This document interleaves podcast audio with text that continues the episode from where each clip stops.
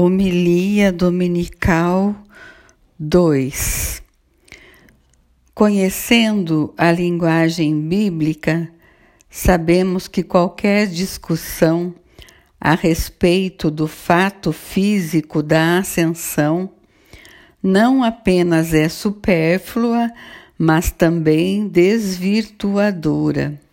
Levar-nos-ia, mais uma vez, a ficar com o nariz no ar e a procurar entre as nuvens aquele que voltará um dia, num tempo que não nos é dado conhecer. Dessa forma, estaríamos arriscando faltar aos encontros vitais e alegres com um Cristo sempre em nosso meio. A ascensão, independentemente dos nossos onde, como e quando, fica sempre sendo um fato que assinala um termo e um início. Não é mais aquele tempo em que Cristo se identifica com os nossos precisos traços de fisionomia. Não é mais o tempo em que possa ser localizado de modo mais ou menos definitivo. Já em diversas aparições, ele se mostrara sob aparências diversas, como um jardineiro, um peregrino ou estrangeiro de passagem, um curioso que observa o trabalho dos pescadores no lago, e só era reconhecido na fé. É o Senhor. O, o reconheceram na fração do pão.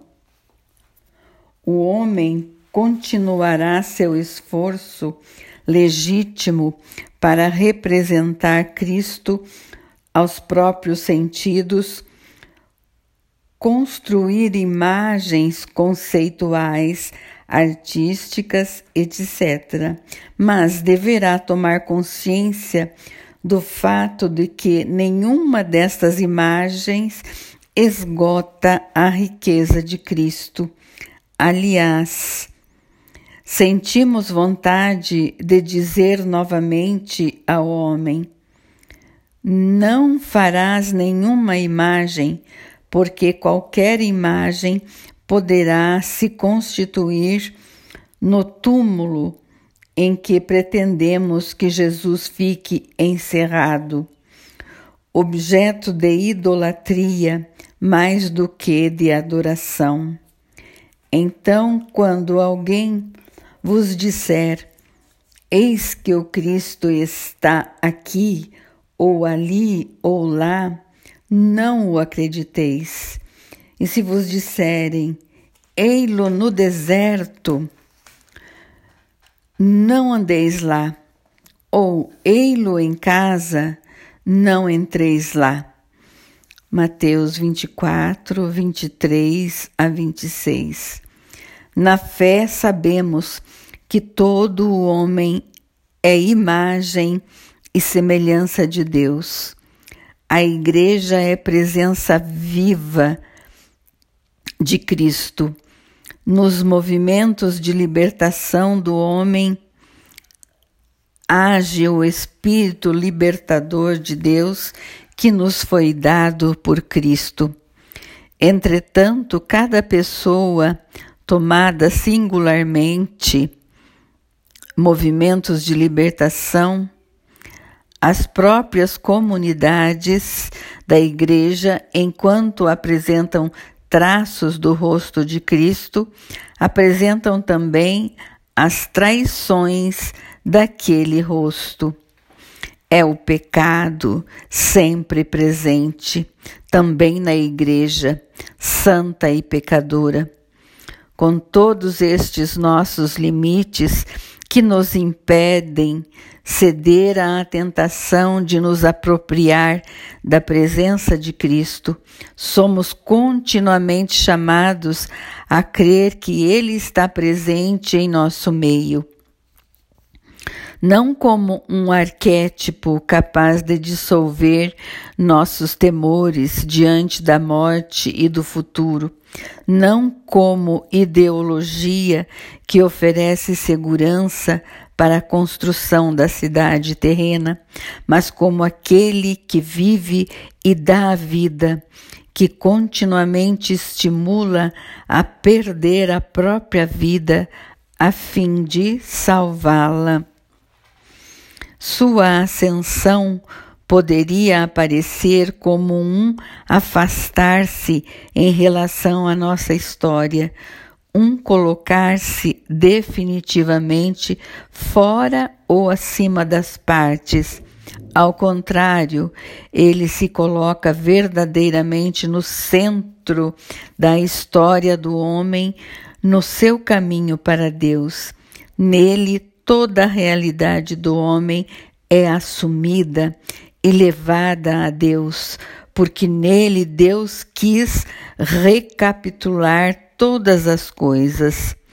Cristo ressuscitado, que se assenta à direita do Pai, é o Cristo que não pertence mais a nenhum povo e a nenhuma cultura.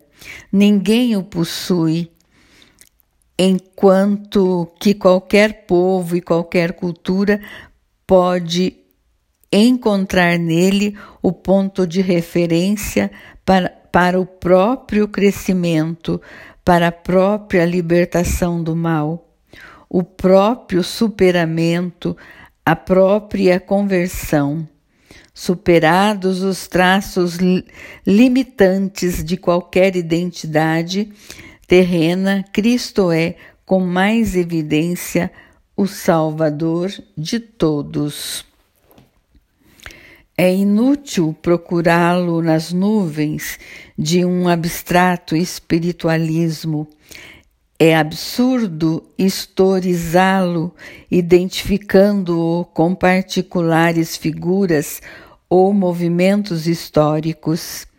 Ele sempre foge e escapa a estas nossas reduções.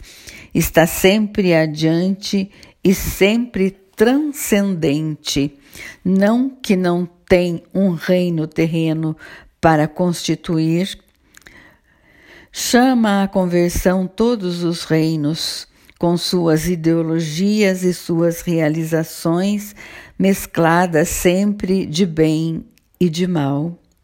Não se deixa cristalizar em ideologias cristãs, como não se deixa bloquear por ideologias ateias, realizando uma sua presença também em meio aos que se inspiram nelas, criando dentre eles outros novos samaritanos que dão lições de evangelho aos que se dizem seguidores dele.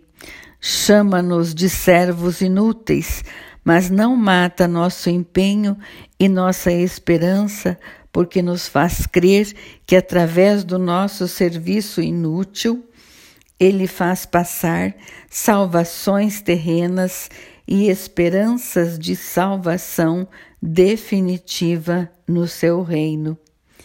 Enviados a ensinar as nações, os cristãos traiçoariam o seu mandato se quisessem a qualquer preço ensinar-lhes as próprias tradições, transplantar para eles certas próprias culturas, por mais que sejam cristãs ou inspiradas de maneira cristianíssima.